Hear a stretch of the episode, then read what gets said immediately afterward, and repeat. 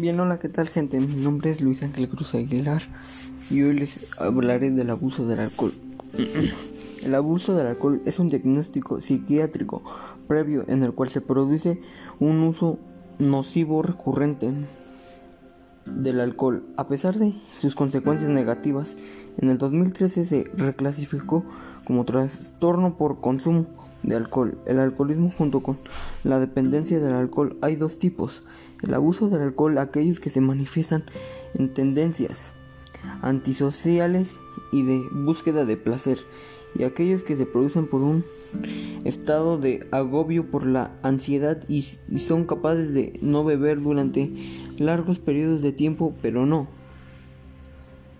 Pueden controlarse de una, de una vez que comienzan el consumo excesivo del alcohol, entre otras formas, según las consecuencias, en el Reino Unido los bebedores que más consumen son los adolescentes. En el 2013, 139 mil muertos en todo el mundo se dieron directamente al alcohol, 384 mil que habrían que sumar debidas a las cirrosis por el consumo de excesivo de alcohol.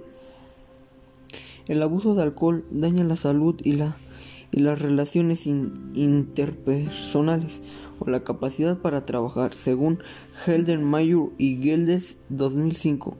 El abuso del alcohol está relacionado con el suicidio. Afirman que el riesgo de suicidio es alto en los hombres mayores que tienen una historia de consumo de alcohol, así como en los que sufren depresión. Son las características del abuso del alcohol, el incumplimiento de las responsabilidades en el trabajo, la escuela o el hogar.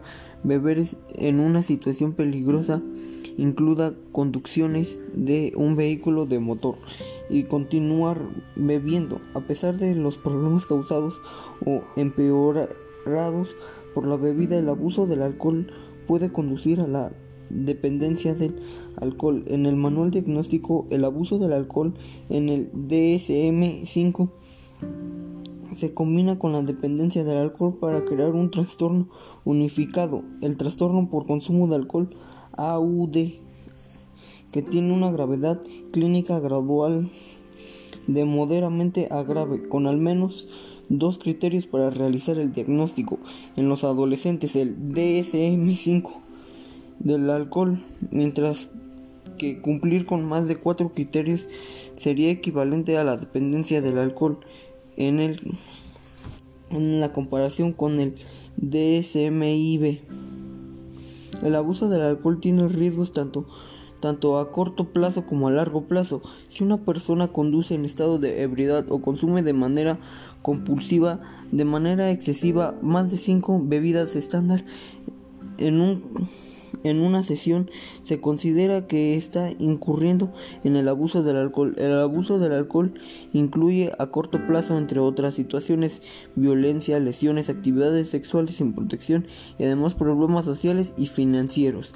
Las personas adultas mayores más de 65 años a menudo son ignoradas cuando se habla de abuso del alcohol un menor volumen de alcohol consumido tiene un mayor impacto en el adulto mayor que en un individuo más joven. Como resultado, la American Geriatric Society recomienda para un adulto mayor sin factores de riesgo conocido de una bebida al día o menos de dos bebidas con ocasiones de una celebración.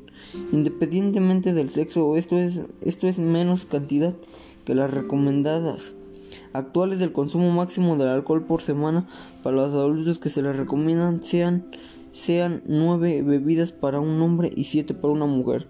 El consumo excesivo del alcohol en Estados Unidos se define como el consumo de más 5 bebidas en hombres y 4 unidades en mujeres. Aumentan la posibilidad de que produzca vandalismo, peleas, conductas, violencias, lesiones conducir en estado de ebriedad, problemas con la policía, consecuencias negativas para la salud, sociales, económicas o legales.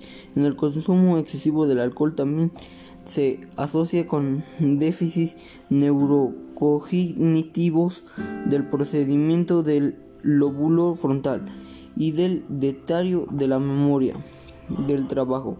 Así como debe de ser responsable del retraso de los déficits de la memoria y auditiva y verbal. Bueno, y con esto que, nos da a entender, pues más que nada yo diría que, que pues el alcohol no es bueno en exceso, ya que nos hace pues, hacer cosas de las que después tal vez nos arrepientamos.